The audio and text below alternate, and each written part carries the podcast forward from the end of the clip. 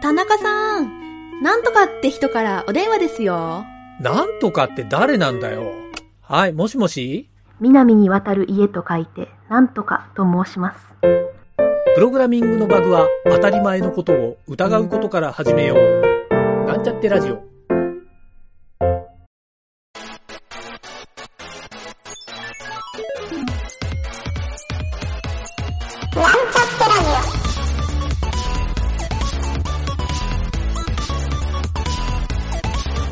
この番組は、プログラミング初心者の勉強に役立つ情報をお伝えする放送局です。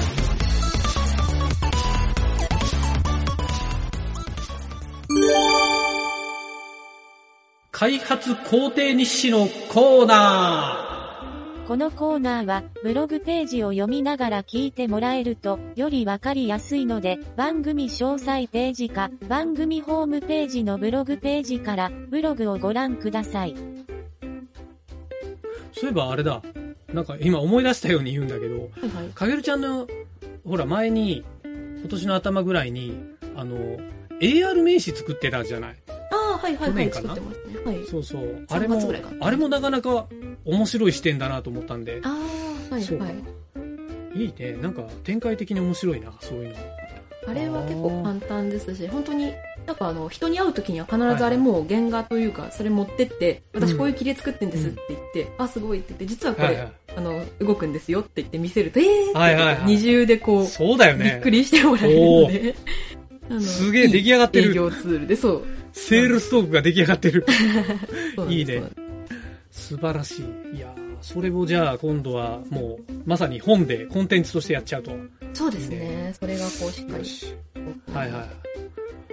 まあそういう意味ではその AR のライブラリーは今まさに結構いい感じのフリーのものもあったりするんで、えっ、と、もう今でもそこがしっかりしてればあとはもうコンテンツとか作り込みぐらいだよね。そうですね。っていうで、そう。はいこの後、そう、移植っていうところは、まあ、うん。ちょっと、ちょっと人頑張りっていう感じではありますけど。うん。まあまあそうだね。そうですね。でもその AR そのもの自体についてちょっと頑張んなきゃいけないみたいなのはそこまでないかもしれないですけど、ある程度その、ライブラリ側で何とかしてくれるから。そうだね。確かに AR は、そう、構想さえしっかりしてれば、なんか失敗しなさそうな気がするそうですから、ね。そうか。で、僕もすごい、あの、軽く考えてたところも最初正直あるんだけど、やっぱり蓋を開けてみると、やっぱこれは相当しっかり作らないと逆にダメだなっていうところも、まあ時間かかるなっていうところもいっぱいあったり、もちろん多分あの、かげるちゃんが一番自分でクリエイティブする部分って、そこが一番時間はかかるんだけど。それはまあ、まあ、かげるちゃん本人が、そこは多分ね、自分の命をかけてやると思うんだけど。でもまあそこに加えて、えっ、と、僕がちょっとかげるちゃんと話したのは、まず、あれだよね、あの、音出しの部分。ブラウザーでの音出しの、すね。オーディオライブラリーの部分と、えっ、と、コントロールの部分はい。と、あと、やっぱりかげるちゃんのその、キャラクターを独自に動かす画像アニメーションの部分。うんうん。で、かげるちゃんが最初結構自分でやってた時に、あの、ライブ 2D とユニティを使って、その画像アニメーションをやって、ね。うんちょっといろいろ四苦八苦して、試行錯誤の末にたどり着いたところが今の状態っていうことじゃないそうちょっとそこら辺のさ、なんかあの、ユニティライブ 2D のいろんな四苦八苦状況っていうのをちょっと話してみるっていうのはどう？そうですね。そう。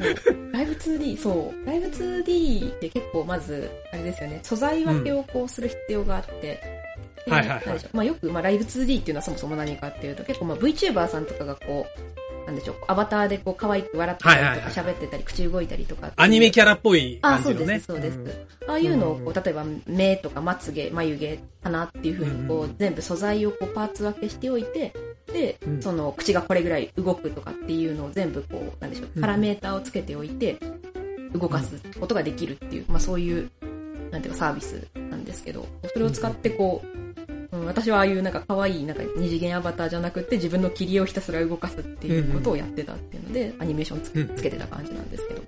で、それ結構あの、 Unity にこう簡単に出力することができるっていうので、はいはい。 Unity 向けにこう、なんでしょう。うーんと、繊維を出力してこう、ライブラリになしてくれるみたいな。形のがあるので、それでこう出力して、それをこう Unity にポンって放り込むと、こう自動でこうある程度 Unity で使えるように生成される、データが生成されるっていう形で、で、こう、 Unity に、えっ、と、作っては入れて、作っては入れてっていうので、 Live2D と Unity で作ってたってういうん。感じではあるんですけど、ただアニメーションの切り替えとかがちょっとめんどくさいところとかが、まあ、あおって、ー一応まあアニメーションその、こう、セッティングするのとかっていうのは GUI でユニティだと比較的簡単にできるんですけど、その、うん、シーンの中でこう歩かせるとかっていうところはいはいと。かで、なんだろう。えっ、と、 Unity ってこう、ローカルのポジションとワールドのポジションと両方持ってるんですよね。で、そのポジションをどこを動かすかみたいなので、こう全然違うところに歩いてっちゃったりとかっていうのがあなるほどって。そうなんですね。そうプレハブとあー 3D ゲームでよくあるやつだ。そうそうそう。作っておいてっていうんだと、うんなんか、思ってもないところに歩いてったりとかして、ちょっと、そこのせい操作とかが結構めんどくさいなっていうのはああ、確かに。あって。うんうんうん多分うまいことやればうまいこといくんだろうけど 結局そうなんですよねまあ、でもそもそもが結構 2D ベースだから、うん。あのね、あんまり 3D にこだわらなくてみたいなところで、一回なんかブラウザー版に踏み切ったっていう感じなんだよね、そうですね。そうそうそう。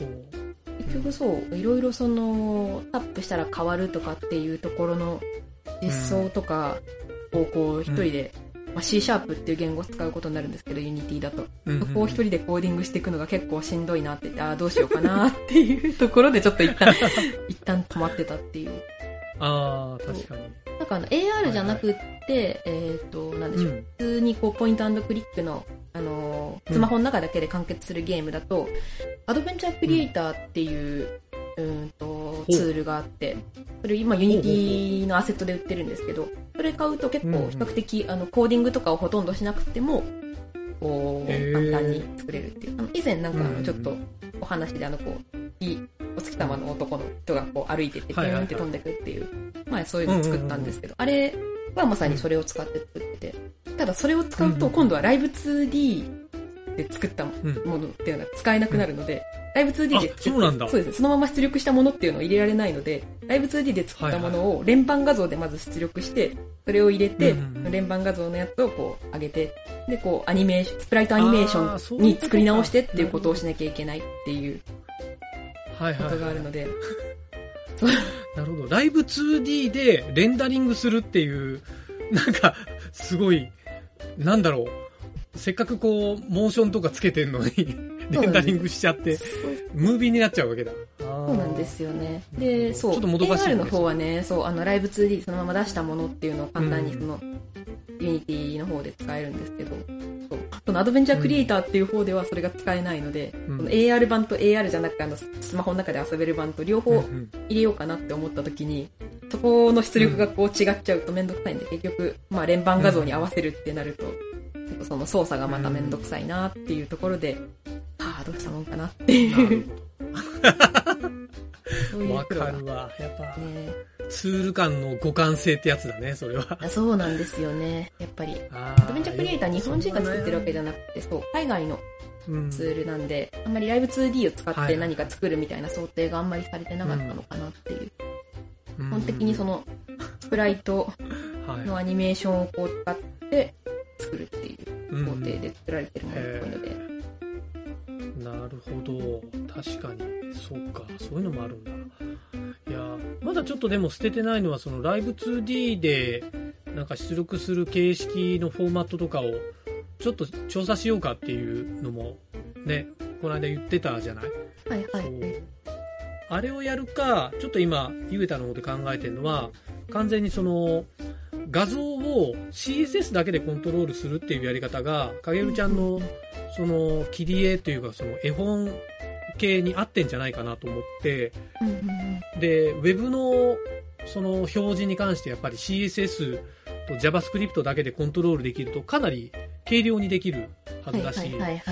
多分ライブ 2D でレンダリングしたものを、例えば動き1個ずつ1枚のスプライトにするよりは、もう1つの画像を CSS です滑らかに動かした方がうん。軽いし、確かに。速いし、まあいいことだけだと思うんだよね。うん。そう。で、そっちのパターンもちょっと、ゆげたの方でね、今ツールを作ってるんで、ちょっとこの紹介も今後やっていこうかなと思うんだけど、うんそう。まあちょっとね、ライブ 2D の検証も合わせて、うん、ちょっとやりたいなとも思うから、まあ、使えるものはね、使わないと逆に損だし。そうですね、早いからよ。うん。そうそうそう。っていうのもあってね。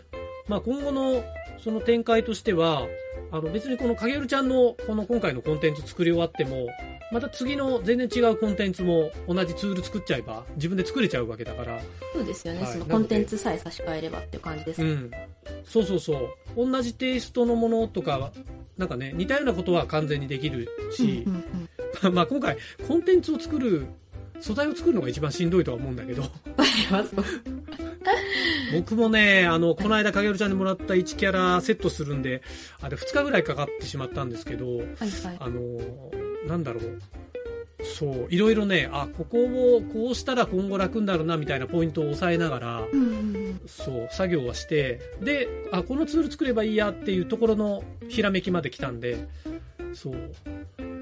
まあ意外とね、そのツール作るの僕嫌いじゃないから、ちょうどいいやと思ってね。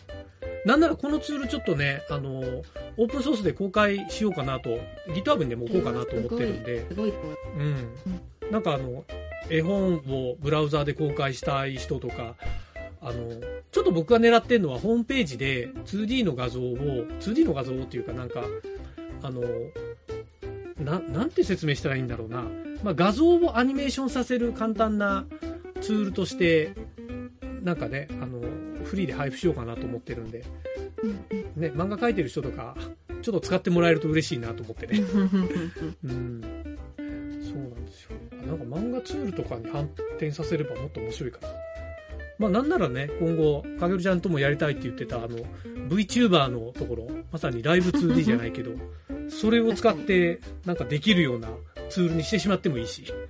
コールミントの中で、あれですかね、アバター着せられるみたいな、そういうのが。ああ、いいね。いいね。こコールミントっていうのは、まあ僕とかげるちゃんで今つく使ってる、イベラが開発したビデオチャットシステムなんだけど、そうそうそう。意外とね、もう、 Zoom を使わなくて済むようになったっていう。うん ああ、そういう展開あるね。そうですよねまあこのツールとか、いろんなことできそうな気がする。うん。面白い。この画面そのまま、あの、動画に撮って、YouTube に上げればいいだけだからそ、うそうそうそう。楽っちゃ楽だね楽ですよね。面白い。あ、それ簡単そう。いいな。いやいや、ちょっとそう、いいツールになるように、じゃあ、しっかり開発しよう。